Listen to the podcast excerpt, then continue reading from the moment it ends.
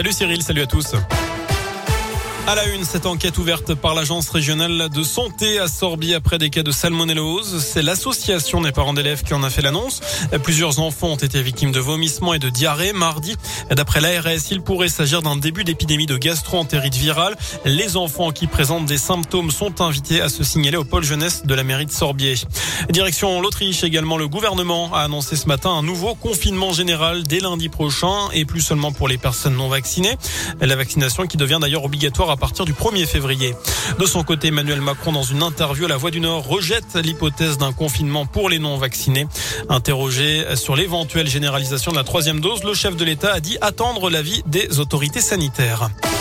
Dans le reste de l'actu, la police nationale lance un appel à témoins après un accident survenu à Santé lundi après-midi.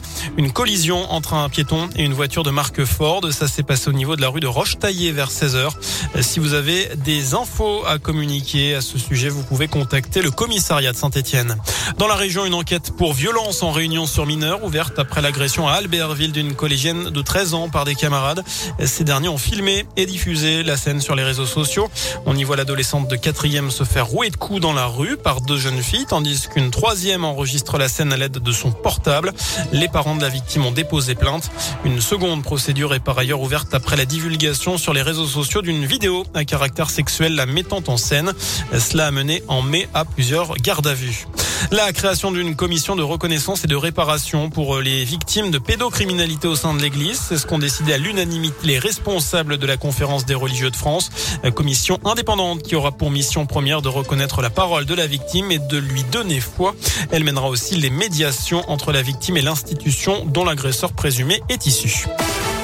On passe au sport, au foot, début de la 14e journée de Ligue 1. Ce soir, Monaco reçoit Lille. Santé se déplacera à 3 dimanche à 15h sans ses supporters. Le, le coach, pardon, Claude Puel est d'ailleurs revenu tout à l'heure sur les sanctions infligées par la commission de la LFP mercredi. En plus d'interdire les supporters de déplacement dimanche, elle prive les Verts de leurs poumons pour les deux prochaines rencontres à domicile.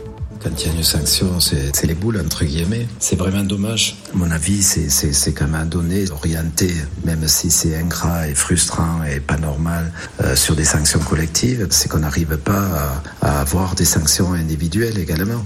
Mais euh, voilà, c'est pas normal parce que euh, beaucoup de, de personnes, beaucoup de supporters sont, sont pénalisés alors qu'ils se comportent très bien. Voilà, 3 Saint-Etienne, c'est donc dimanche à 15h, la SS décimée pour cette rencontre. Neyou, Mukoudiso et Silva sont à haut. Trauco est incertain, Camara est suspendu et un autre joueur est malade.